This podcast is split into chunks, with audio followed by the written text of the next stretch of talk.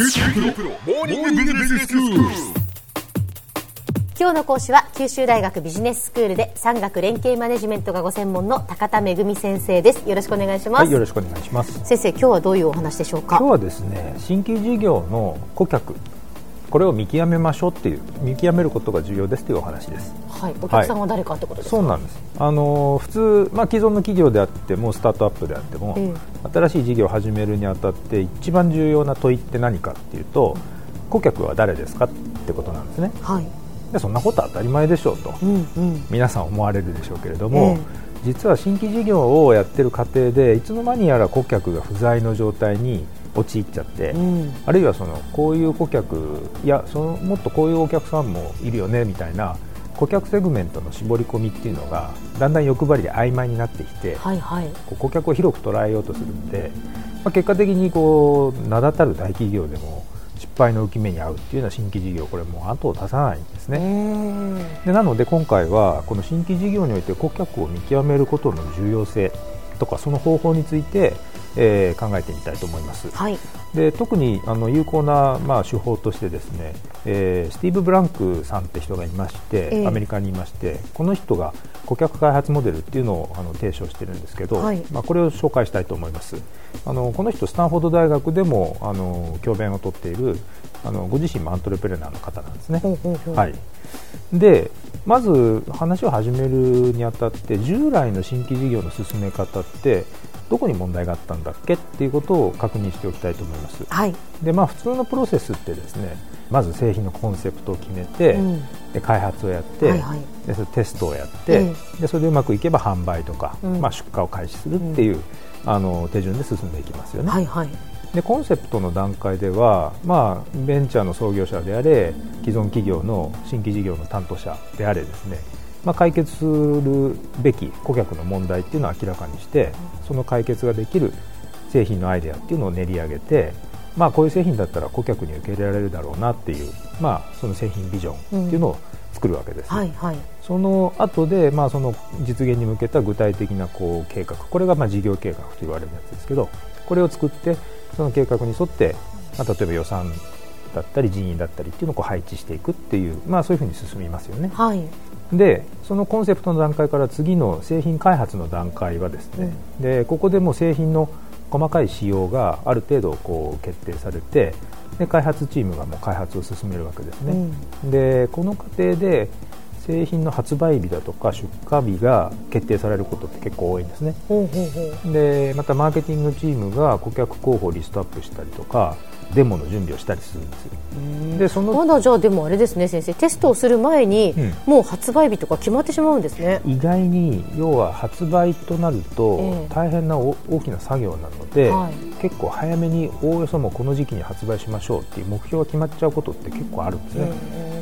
でまあ、それはテストなんかもやりながらってことなんですけど、ええええ。そのテストの段階ではまずは限られたユーザーを対象に試作品を使ってデモをやって、はい。でそのあらかじめ決められたあの目論見通りに製品が機能するかっていうのをこうユーザーと一緒に確認をするということをやるわけです、はい。この段階でもかなり細かい流通とか販売の計画もこう立てられて並行的に立てられていくわけですね。で最終的に販売出荷となってマーケティングとか営業のチームがユーザーの関心をこうどんどん引き出すような。で顧客に買ってもらう活動をもう実際に展開するということなんです、えええでこの、まあ、当たり前っちゃ当たり前の問題なさそうに見えるこのプロセスは、はい。どんな問題をはらんでるのかっていうことなんですけど、ええ。これスティーブ・ブランクさんが言うにはですね、まあ、製品開発とか販売流通の準備を進める過程で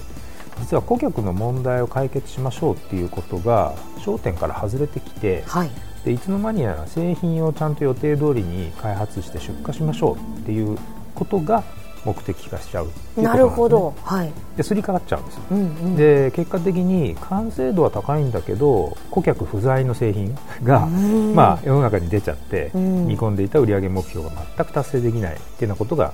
あちこちで起こっているということなんですね。うん製品の開発とか出荷そのものに関心が向いていると製品本来のあるべき姿に関して潜在的なこうユーザーを巻き込みながら試行錯誤する、まあ、もっとこうした方がいいとかああした方がいいと、でそういうことをやる前に販売の開始日とか出荷日とか、まあ、その X デーってよく言いますけど、ええまあ、そういうのが決められちゃって、はい。そこから逆算して製品を完成させなきゃいけなくなるんですね。う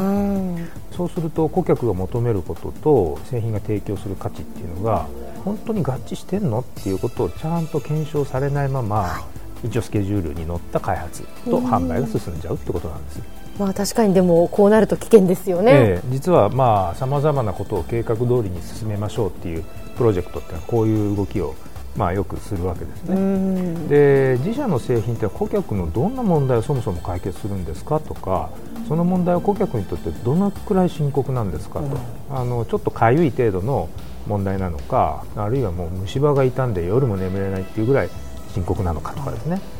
でじゃあその解決のためだったら顧客はいくらまでなら払えますか？払ってもよいと考えてますか？とかっていうようなそういう顧客に関する学習が全く不十分なまんま、うん。まあ、自画自賛で計画立てられてある種の想定に基づいた計画が立てられてその計画に沿って製品をこう作って市場に投入する、まあ、だから失敗しちゃう、うん。でその間のコストも全部無駄になっちゃう。ということが起きてしまうんですね。はい。でこの新規事業をまあ構想するときに、まあ、我々のような分野の人間でよく言われるのが「Don't fall in love with your first idea」って言って、あの最初のアイデアにあのと恋に落ちてしまわないようにと字面通り訳せばですね。先生おっしゃいますよね、ええ。この言葉よく、ええ。最初に頭に浮かんだ夜パッと頭に浮かんだことからどんどん妄想が膨らんで、ん。それただの妄想なんですけど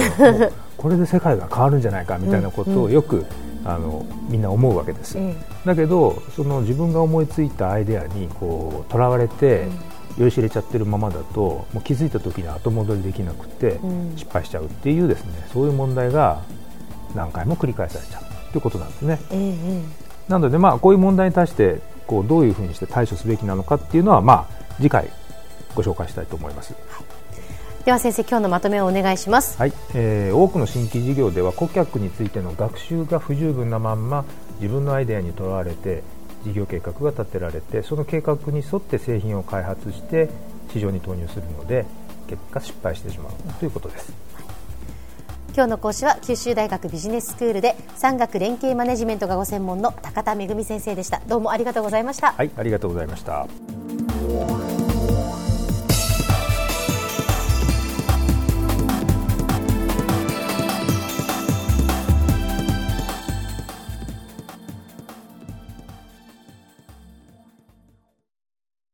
QT プロは通信ネットワーク、セキュリティ、クラウドなど QT ネットがお届けする ICT サービスです。九州中に展開した光ファイバー網を基盤に一番身近なビジネスパートナーとして九州の企業自治体の皆様をサポートします。詳しくは QT プロで検索を。